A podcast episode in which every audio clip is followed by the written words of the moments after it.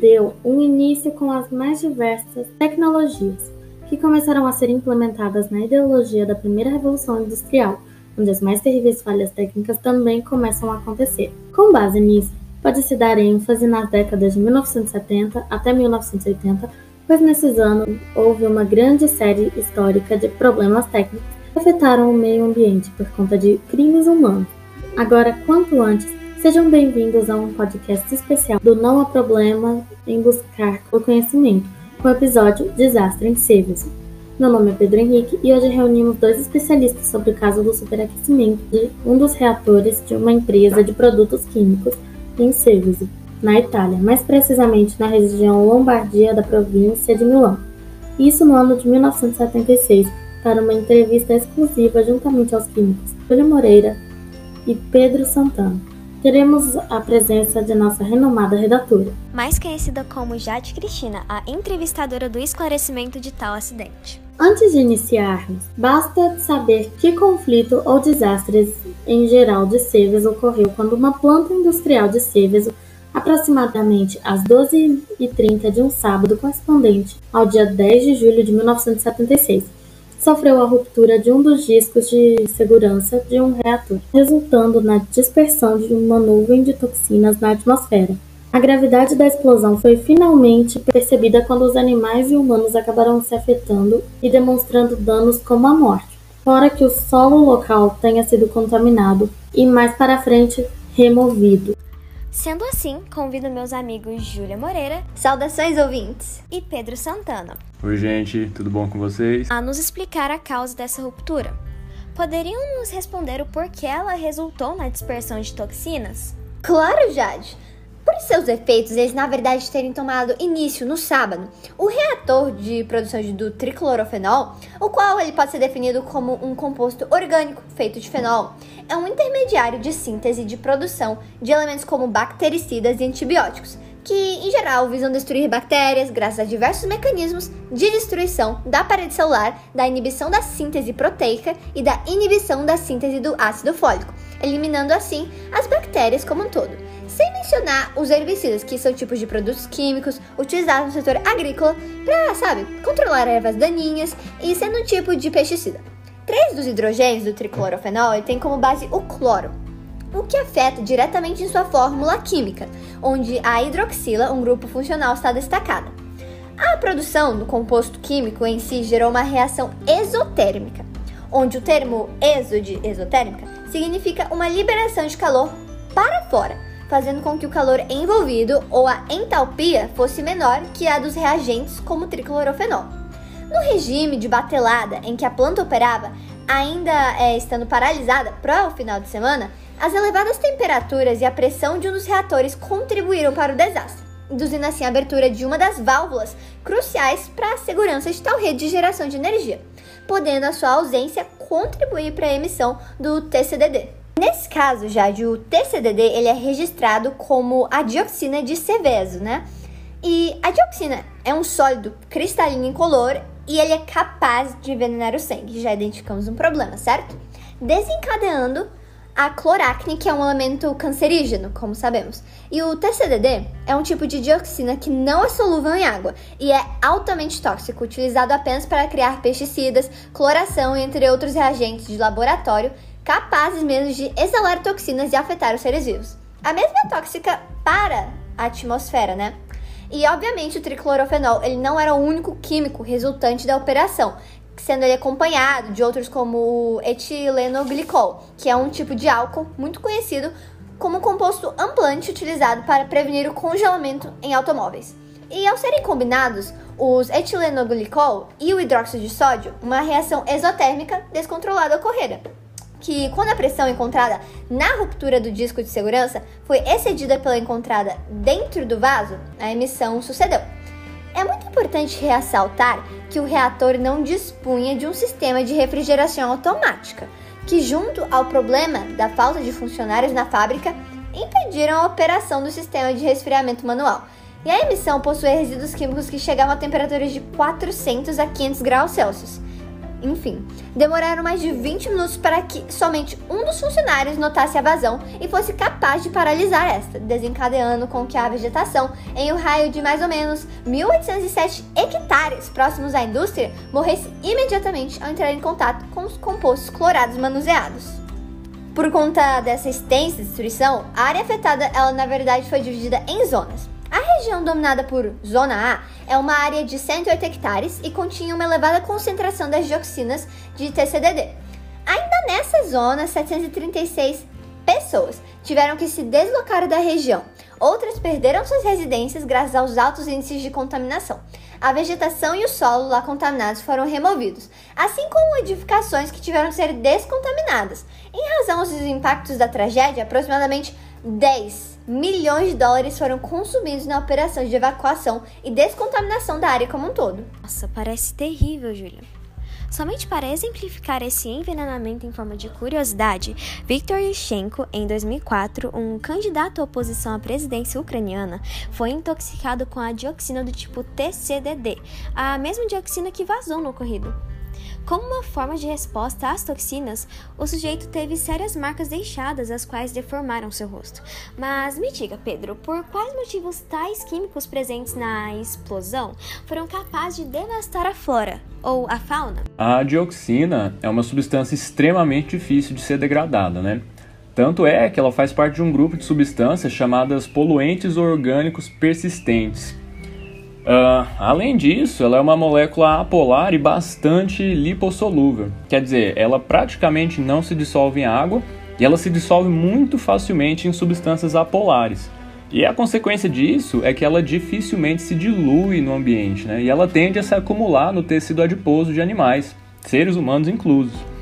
Uh, em animais, a dioxina age como um disruptor de certos receptores de hormônios esteroides e de certos reguladores da expressão gênica.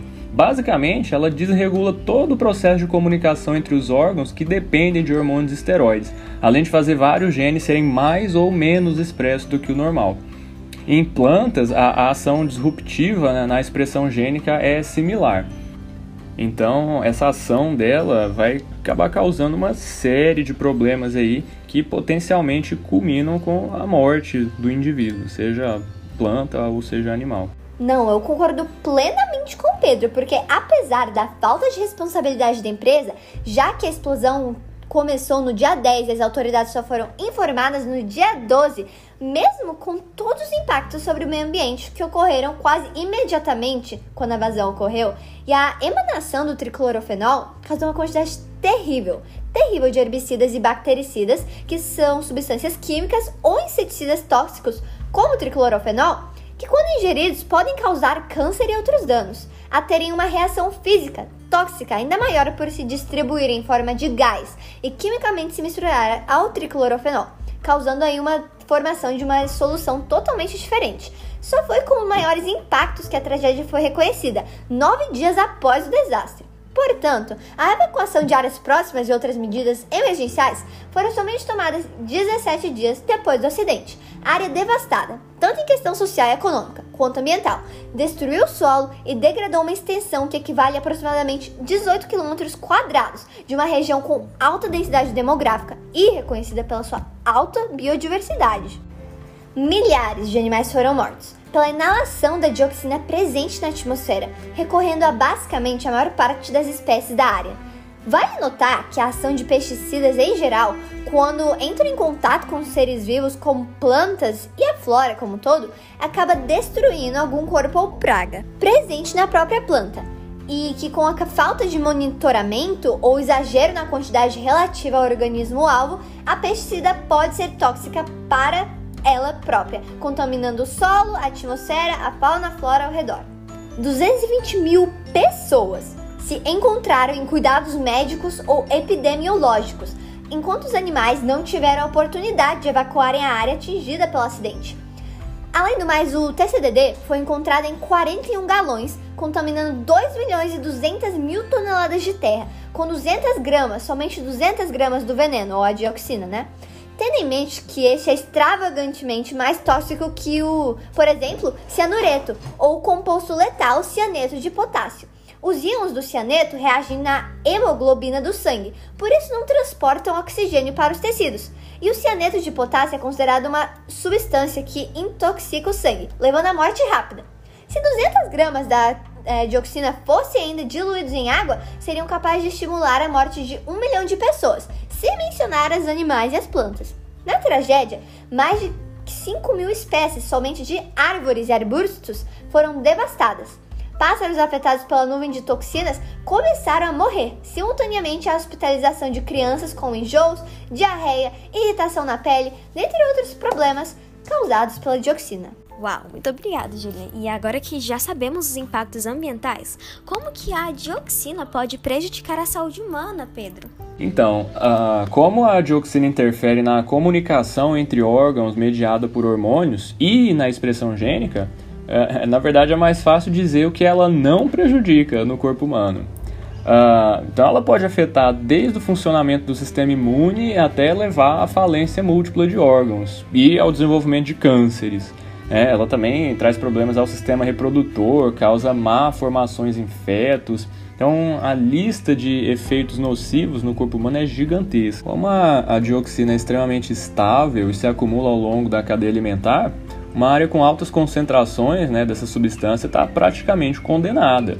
Qualquer quantidade de água e alimento proveniente da região atingida pode conter níveis perigosos ali da, da dioxina. Uh, é uma situação que pode ser comparada com as devidas proporções né, a um acidente nuclear.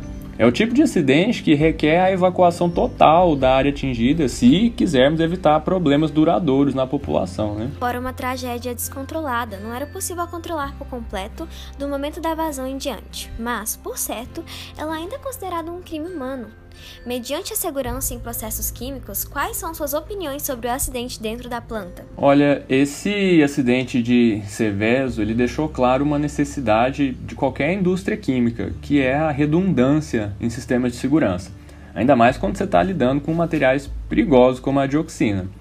A redundância da segurança quer dizer que você precisa ter mais de um mecanismo de segurança atuando ao mesmo tempo se um mecanismo falha, você deve ter outro ativo para evitar uma catástrofe. Né? Não dá para confiar em só um leitor de temperatura ou só uma válvula de segurança. Você tem que ter várias atuando ali ao mesmo tempo para você garantir que o sistema de segurança vai funcionar caso uma ou outra falhe. Hoje em dia, depois de tantos e tantos acidentes, né, esse tipo de sistema de segurança é praticamente obrigatório em qualquer lugar. Né? O acidente de Seveso é, possibilitou com que lições baseadas no caos gerado fossem aprendidas. E ainda em 1976, diretrizes de Seveso relacionadas à rede de geração e transmissão de informação, as definindo, mas também prevenindo acidentes parecidos com o ocorrido e até mesmo o gerenciamento de riscos tecnológicos em meio a estruturas tão delicadas à segurança de uma comunidade foram assim criadas. E na realidade, os produtos químicos utilizados no estabelecimento e as quantidades envolvidas no acidente eram parcialmente desconhecidas pelas autoridades locais, fazendo do que ocorrido não somente algo devastador, quanto algo imprevisível para o governo, ao contrário do que ocorreu com a rede de geração que já teria ideia. Até mesmo os subprodutos emanados pela atmosfera eram desconhecidos pelas autoridades locais. Houve ausência total de comunicação entre a rede de geração de energia e o governo local impedindo a resolução rápida do problema e os futuros estragos causados por este. Além da ausência de planos de emergência para a paralisação da passagem desses químicos, levando a doenças em animais e seres humanos como a cloracne, que é uma doença de pele desenvolvida pelo contato com a dioxina. Em geral, em minha opinião, o incidente deve por certo ser lembrado, mas deve servir como uma oportunidade para batalhar problemas no presente. A esse ponto, é mais que óbvio o envolvimento humano dentro do acidente de Seveso, marcando a história daqueles que passaram pelo ocorrido e as soluções e aprendizados vindos destes que percorreram até os dias de hoje, por conter tal envolvimento por parte humana. O desastre não pode ser classificado como desastre natural, mas sim como uma situação criminosa, se definindo da tragédia de Pompeia também na Itália. Nossa, parece até mesmo um local de desastres. E outros do tipo, causados por motivos naturais. Para a conclusão deste programa de áudio único, deixo as menções e agradecimentos honrosos aos químicos Júlia e Pedro, a nossa entrevistadora Jade Cristina e a você, ouvinte, pela sua atenção. Contudo, lhes despeço com a intrigante história do desastre de Ceres. Continue curioso!